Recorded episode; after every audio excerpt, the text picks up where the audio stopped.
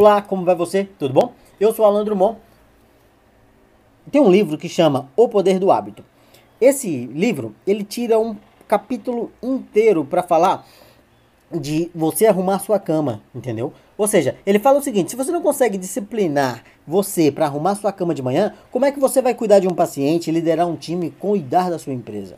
Entendeu? Ele mostra que arrumar a cama é fundamental porque é implementar novos hábitos no seu dia a dia. Pô, fora isso, arrumar a cama prova que diariamente está correlacionado à sua produtividade, ou seja, você já acorda fez o primeiro dever da sua casa, primeiro dever simples, arrumar a cama, e o seu cérebro já está assim, poxa, o meu dia já começou, já estou sendo produtivo, já estou cumprindo as minhas tarefas. Parece banal, né?